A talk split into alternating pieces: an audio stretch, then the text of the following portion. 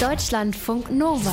Wissensnachrichten. Die Schwarzmundgrundel ist ein kleiner Fisch, der tagsüber am liebsten am Grund von Seen und Flüssen lebt. Weil es da unten dunkel und schlammig ist, können Biologinnen und Biologen nur schwer herausfinden, ob Schwarzmundgrundeln in einem Gewässer vorkommen. Eine Wissenschaftlerin aus den USA hat nun mit ihrem Team gezeigt, dass man die Grundel-DNA in Wasserproben nachweisen kann. Dabei gelang es den Forschenden nicht nur die Existenz der Fische, Fische nachzuweisen. Sie konnten auch erkennen, von wie vielen verschiedenen Individuen die DNA war. Auf diese Weise konnten sie schätzen, wie groß die Population der Schwarzmundgrundeln in einer Gegend ist. Die Erkenntnisse sollen helfen, die Ausbreitung der Grundeln zu stoppen. Die Fische gehören zu den erfolgreichsten invasiven Arten weltweit. Sie stammen ursprünglich aus dem Schwarzmeergebiet und sind mittlerweile vor allem in den großen Seen Nordamerikas ein Problem. Hybridautos sollen eigentlich helfen, den CO2-Ausstoß zu senken. Eine Studie im Auftrag des Umweltbundesamtes kommt aber zu dem Schluss, dass das nicht so gut klappt wie gehofft. Der Grund, Fahrerinnen und Fahrer schalten viel zu selten den Elektroantrieb ein. Die Hersteller gehen bei den Emissionsberechnungen davon aus, dass ihre Wagen in 75 Prozent der Zeit mit Elektroantrieb fahren. Tatsächlich sind es 50 Prozent bei Privatautos und nur 15 Prozent bei Dienstwagen. Die machen allerdings einen großen Anteil der Hybridautos aus. 2030 könnten sie so statt 2,4 Millionen Tonnen CO2 fast 6 Millionen Tonnen CO2 ausstoßen.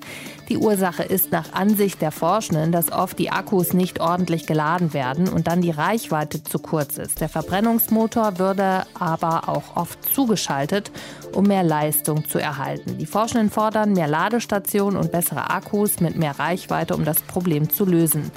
Die Bundesregierung fördert den Kauf von Hybridautos mit Kaufprämien und Steuervergünstigungen. Im letzten halben Jahr machten sie 10 Prozent der Neuzulassungen aus. Auch Corona geht irgendwann vorbei. In den nächsten Jahren wird aus der Pandemie hoffentlich eine kontrollierbare Epidemie. Die Frage ist nur, wie und wie schnell. Dazu haben Forschende im Fachmagazin Science Ergebnisse von Modellrechnungen mit anderen epidemischen Coronaviren vorgestellt. Den Forschenden zufolge könnte es so aussehen, dass Covid-19 irgendwann zu einer Kinderkrankheit wird.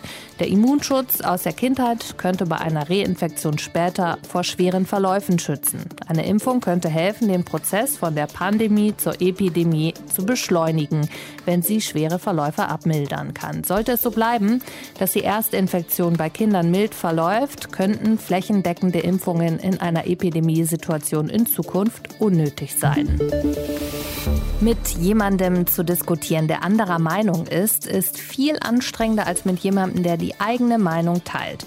Das findet auch unser Gehirn. Ein Forschungsteam aus den USA und Großbritannien hat 38 Personen gebeten, paarweise über kontroverse politische Themen zu diskutieren. Dabei stellte sich raus, waren die Probanden einer Meinung, dann waren auch ihre Hirnaktivitäten weitgehend synchron und entspannt.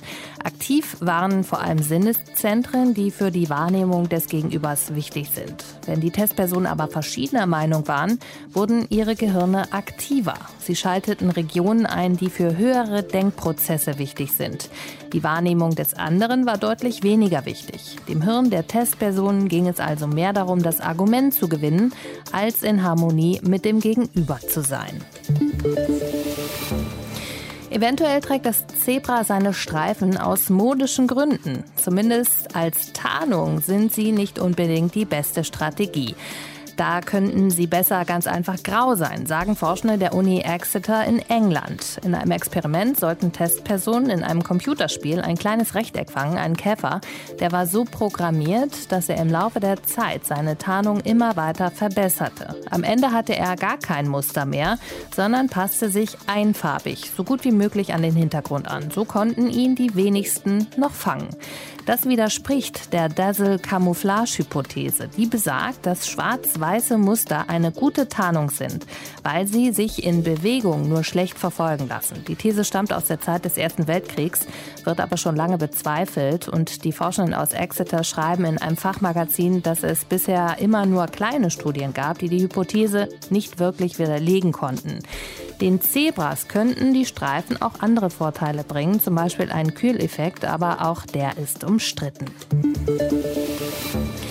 Quasare sind wahre Monster im All. Sie strahlen heller als alle Sterne, weil sich in ihrer Mitte ein supermassereiches schwarzes Loch befindet, das immer neue Masse ansaugt und die Energie als Strahlung abgibt. Forscher aus den USA haben jetzt einen neuen Rekord-Quasar entdeckt. Sein schwarzes Loch wiegt so viel wie 1,6 Milliarden Sonnen und er ist mehr als 13 Milliarden Lichtjahre von der Erde entfernt. Aus dieser Distanz können die Forschenden berechnen, dass das schwarze Loch des Quasars schon etwa 100 Millionen Jahre nach dem Urknall entstanden sein muss. Das Problem ist nur, dass zu dieser Zeit die Bedingungen im All eigentlich noch gar nicht ausreichten, um so ein schwarzes Loch entstehen zu lassen, zumindest nicht laut den gängigen Theorien. Die Forschenden haben deshalb eine neue Idee. Sie vermuten, dass der Riesenkasar auf den Kollaps einer dichten Gaswolke zurückgeht, bei dem ein schwarzes Loch entstand.